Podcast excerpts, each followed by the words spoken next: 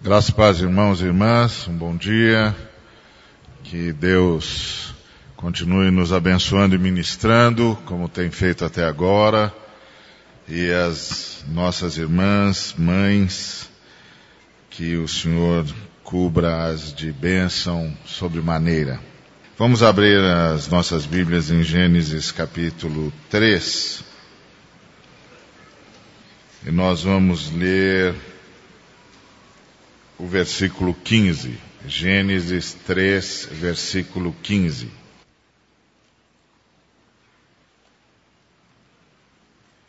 Porém, inimizade entre ti e a mulher, entre a tua descendência e o seu descendente.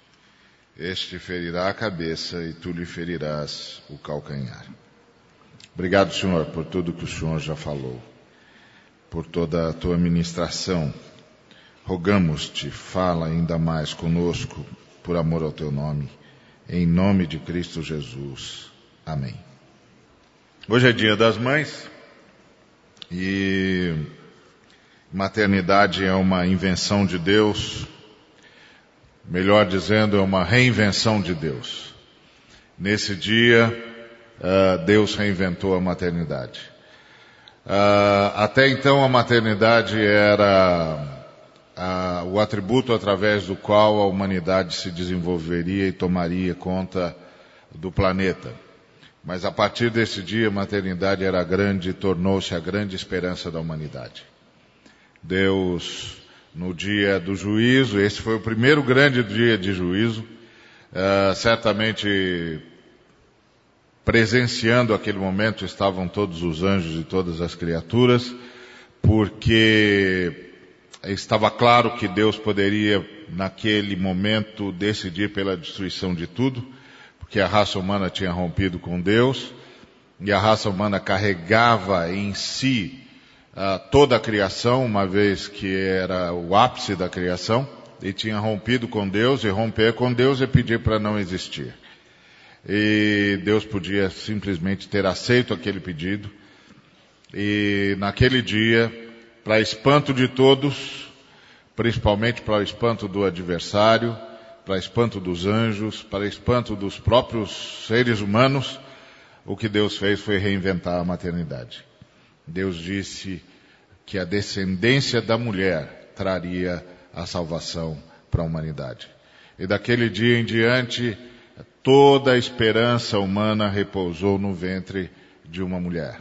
Na esperança de que do ventre, do ventre de uma mulher, que só Deus sabia, nasceria aquele que venceria o nosso adversário e que destruiria para sempre toda a sua força sobre nós e nos libertaria da escravidão e das trevas para sempre.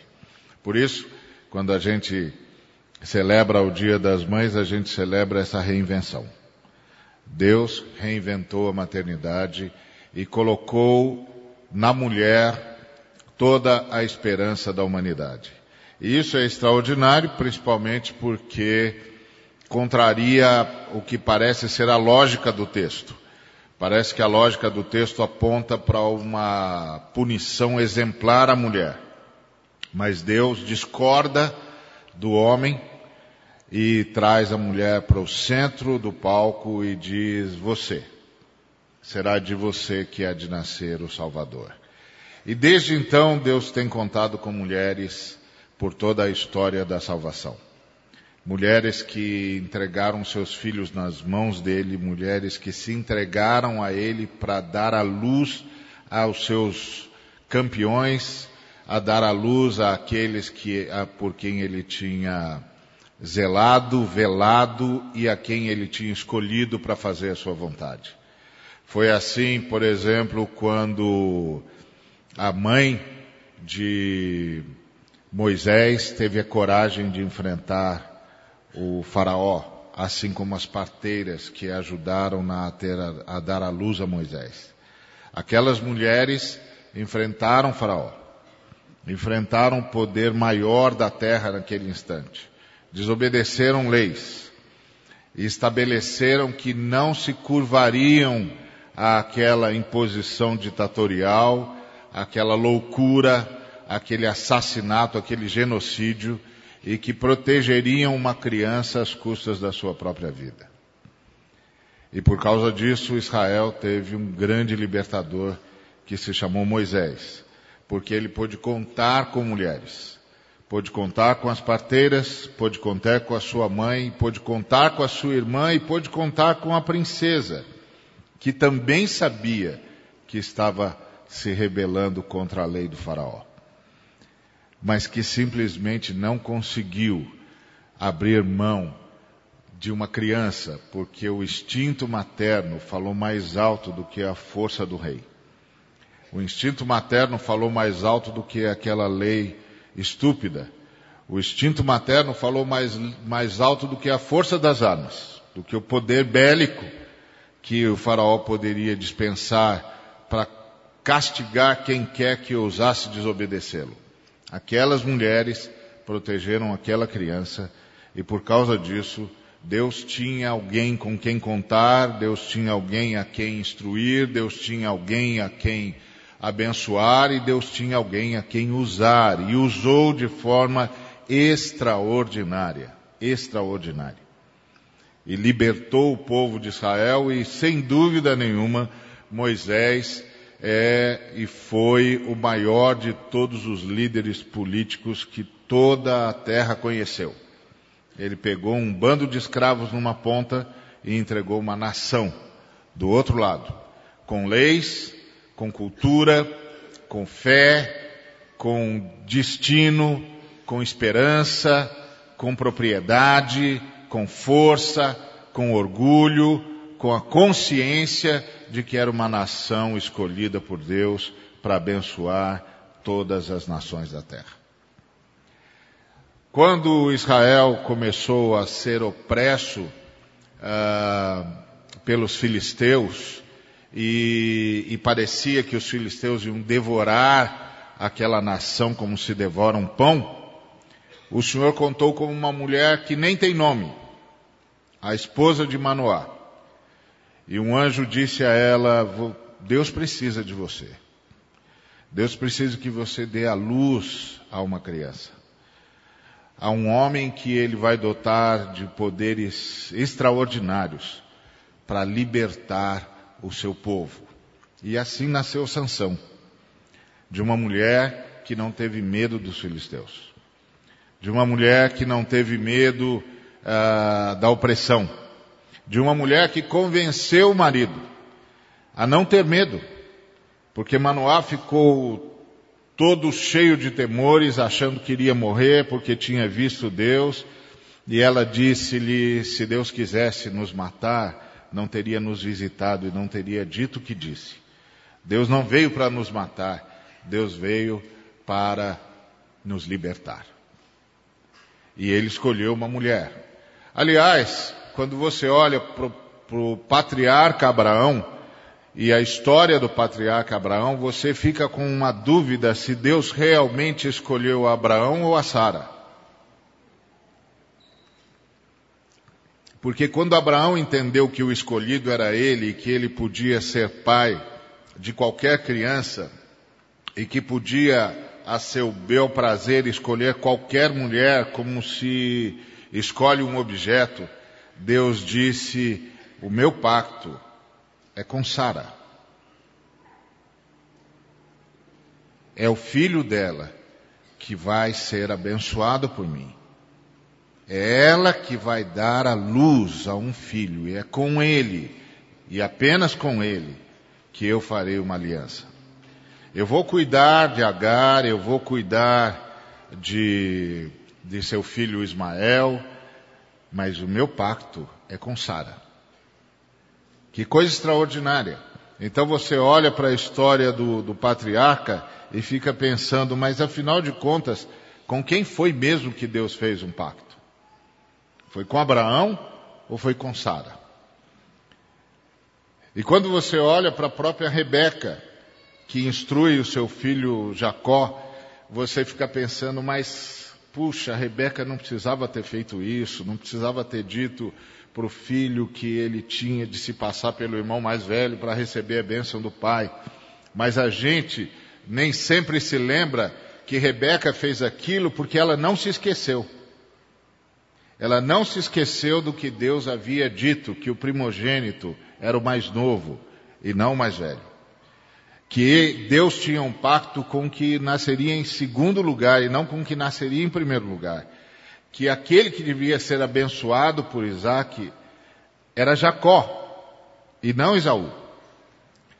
Agora Isaac se esqueceu disso, mas Rebeca não se esqueceu.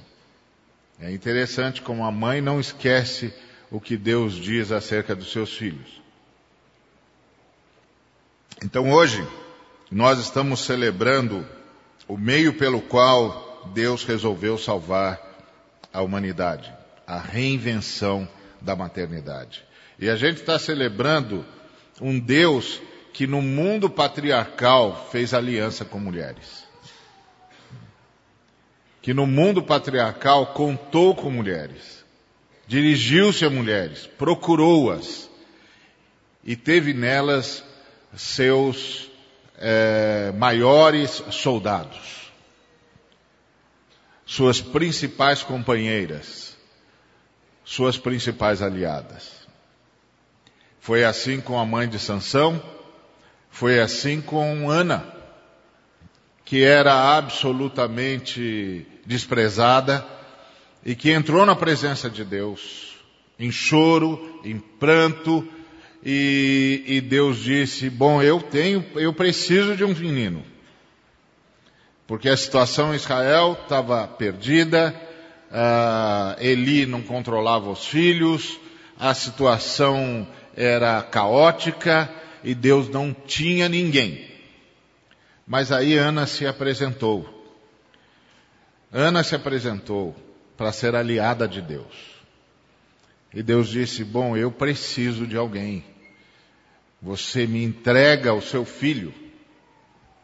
E porque Ana entregou o seu filho, Israel conheceu Samuel. Um homem extraordinário, uma história extraordinária, um juiz como nenhuma outra nação jamais teve. Um ser humano extraordinário. Porque Deus pôde contar com a parceria de uma mulher. Da mesma forma, Isabel, que a exemplo de Sara já estava idosa, já estava sem esperança, e a situação de Israel era uma situação terrível, não apenas porque os romanos dominavam sobre Israel, mas porque os romanos tinham entrado no templo e tinham desalojado Deus do templo. Porque os romanos perceberam que o sumo sacerdote era uma pessoa crucial para o controle da nação de Israel.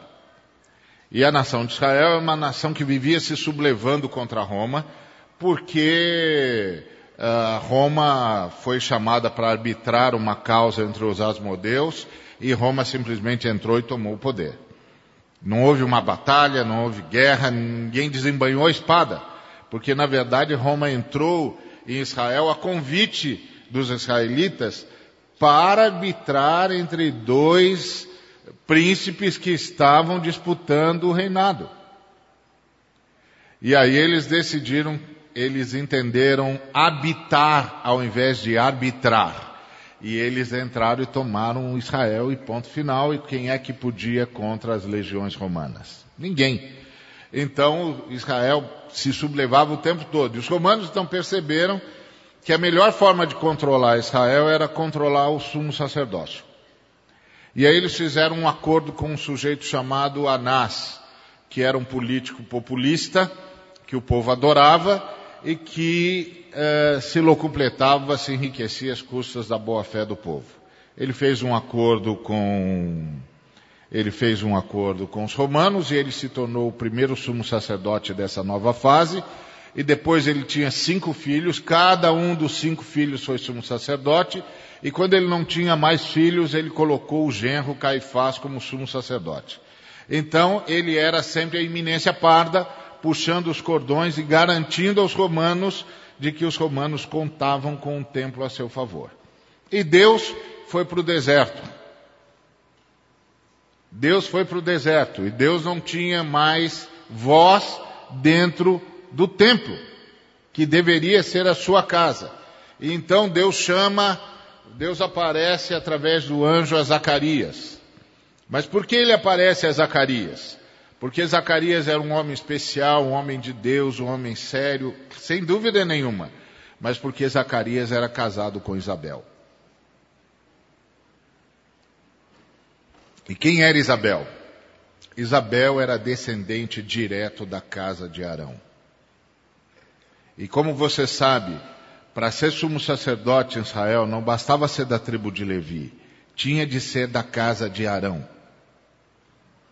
Então Deus chamou uma mulher idosa da casa de Arão e disse: Eu preciso de você, porque eu preciso de um sumo sacerdote para anunciar o Cordeiro de Deus que tira o pecado do mundo. E só o sumo sacerdote pode fazer isso. E eu não tenho mais sumo sacerdote. Os romanos usurparam o meu lugar no templo. Eu não tenho mais espaço no templo. O sumo sacerdote não me obedece mais. Ele obedece a Tibério César. E eu quero falar algo a Israel e só posso fazer através de um sumo sacerdote. Porque foi assim que eu determinei e eu preciso de você. E a Isabel se fez, se tornou mãe de João. Se tudo tivesse corrido bem, João seria o sumo sacerdote, porque ele era da casa de Arão.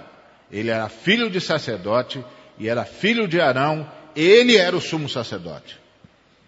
Mas o sumo sacerdócio agora estava sob Tibério César. Tanto é que Lucas, no capítulo 3, diz, sendo sumos sacerdotes Anás e Caifás, que é uma contradição de termos. Porque sumo implica num só, não pode haver dois sumos. Impossível.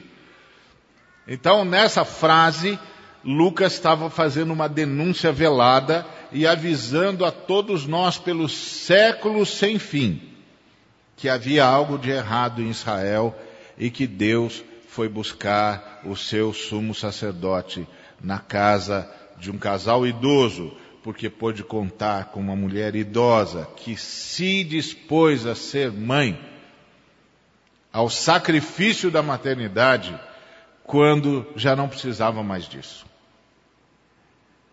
E aí, quando Lucas diz que sendo Anás e Caifás, sumos sacerdotes, veio a palavra do Senhor a João no deserto.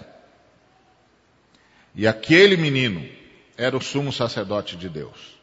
E como os, sumos, os sacerdotes tinham de vestir roupas especiais, e eles não, ele não podia mais vestir as vestes talares, porque as vestes talares agora pertenciam a Tibério César, Deus o fez vestir pele de camelo.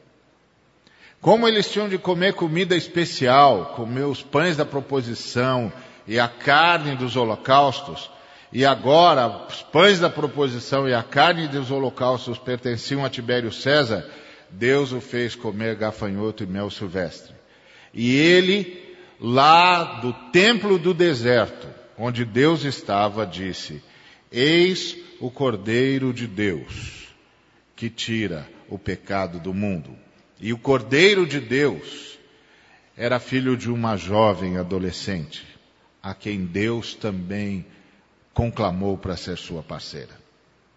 A maternidade tem salvo a humanidade desde tempos imemoriais. Deus tem feito parceria com mulheres em muitas culturas, em todas as nações, e principalmente entre o seu povo, para salvar a humanidade. Pedido às mulheres que entreguem-lhe o seu ventre, que cuidem dos seus profetas, que cuidem dos seus sacerdotes, que cuidem dos seus reis, que os ensinem a amá-los, a amá-lo como elas o amavam que lhes transmita o amor dele como só uma mãe consegue transmitir. Para que eles possam dar a vida por uma causa que é maior do que eles mesmos, que é a salvação da humanidade para a glória de Deus. Então, quando nós celebramos o Dia das Mães, nós não estamos é, nos curvando a um, a um evento comercial. Nós não estamos nos curvando a uma data do mercado. Nós estamos reconhecendo que Deus privilegiou as mulheres com parcerias especiais. Ele fez uma aliança com as mulheres. E por causa dessa aliança, nós estamos salvos. E todas as vezes que nós é, observamos uma mulher que carrega no braço seus filhos, sejam eles seus ou do seu coração, nós sabemos a esperança para a humanidade. Deus continua irradiando o seu amor. Deus continua tendo expressão do seu amor na terra. Deus continua investindo na humanidade. Nós realmente fomos salvos. Então, nesse dia, num culto tão gostoso, com essa música extraordinária, com tudo que Deus nos presenteou nessa manhã, eu queria deixar às irmãs essa consciência de que, antes de tudo, Deus fez uma aliança com as mulheres. Foi isso que ele disse lá em Gênesis 3. Virando-se para a mulher, execrada pelo marido que jogou sobre ela a culpa por toda aquela tragédia que, que já se avizinhava, que nem, nem, nem ele tinha ainda condições de perceber, mas a tragédia já se avizinhava, terrível, o início de uma história de dor e de sofrimento.